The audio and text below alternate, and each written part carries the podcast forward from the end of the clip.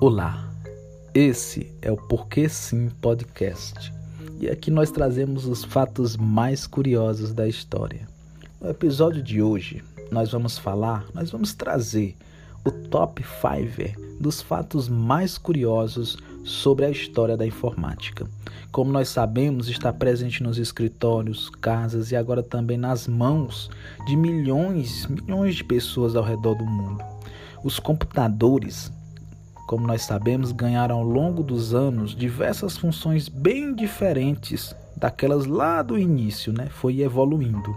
Se antes eles serviam apenas como gigantescas calculadoras, atualmente eles têm infinitas funções que vão desde jogos online simples até o controle de todos os processos que envolvem a gestão de uma empresa, que é bem complexo. Então nós vamos trazer aqui, agora, no Porquê Sim, o top 5 da história da informática. O primeiro é o primeiro computador que tinha menos de 1 mega de memória. Hoje é mais do que normal nós enchermos os nossos HDs com fotos, músicas, arquivos, documentos, sem se preocupar demais com o espaço disso tudo. Mas naquele tempo, nos primórdios, os primeiros usuários, não era assim tão fácil.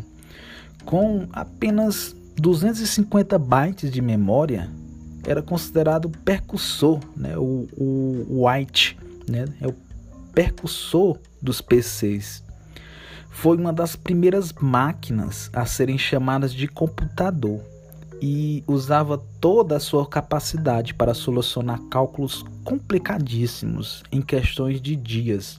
Não era muito, mas era o que tinha na época. O segundo fato é que a internet era um projeto do exército. Preocupadas com as possibilidades né, de ataques nucleares durante a Guerra Fria, as Forças Armadas dos Estados Unidos da América criaram um projeto que esse projeto ele seria responsável por desarmar bases e sistemas militares via rede, se eles sofressem algum tipo de atentado. Como nada de ruim aconteceu, essa tecnologia fez surgir, né, o protocolo TCP/IP é, e mais tarde a web, como nós conhecemos hoje. O terceiro fato é os hackers já existiam antes mesmo da informática. É muito comum a gente associar as atividades dos hackers à informática, porém, essa atividade de hacker já existia desde o começo do século 20. Em 1903, o mágico e inventor Neville conseguiu hackear uma transmissão de telégrafo sem fio nos Estados Unidos. Um pouco depois, na Segunda Guerra Mundial, o matemático Alan quebrou os códigos de uma máquina nazista, ajudando os Estados Unidos a saber quando e onde os exércitos de Hitler iriam atacar.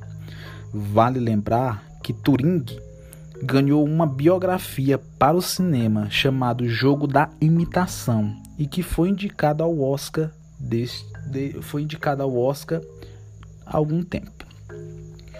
Outro fato é que o primeiro personagem criado por computador teve apenas 10 segundos de cena em seu filme. Por falar em cinema, né, vale a pena que o primeiro personagem totalmente digital, né, criado para o filme, deu as caras nas telonas em 1985 no longa O Enigma da Pirâmide, produzido por Steve Spielberg. Nele, um cavaleiro feito de vidro tenta matar um dos personagens principais naquela que foi a primeira cena gerada por meio da informática na história. O mais interessante né, disso, para nós sabermos, é que apesar de ter apenas 10 segundos de duração, a cena foi indicada ao Oscar, mas não pôde ganhar, já que a academia achou desonesto premiar um efeito criado por computador, Algo que é mais que normal para nós, né, hoje em dia. O primeiro sistema operacional.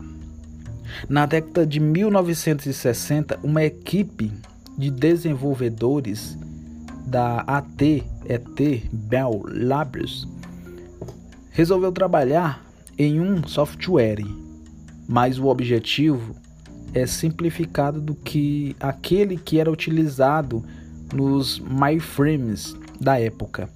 Após alguns anos, mais precisamente lá em 1969, o resultado foi o sistema operacional proprietário apelidado de Unix, Serviço de Computação de Informática Unixplexada.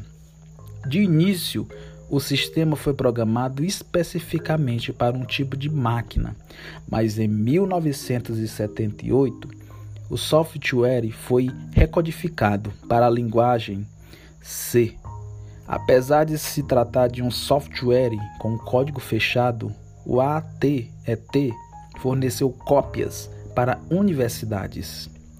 Então, essa foi o nosso, esse foi o nosso top 5 se você achou interessante essa nossa lista de fatos, se gostaria de indicar mais algum fato curioso, entre em contato conosco nas nossas mídias sociais, no nosso Instagram ou nas nossas plataformas digitais onde nós estamos presentes no Spotify, no Google Podcast, dentre outros. E esse foi o Porquê Sim Podcast. Temos um encontro marcado no próximo episódio.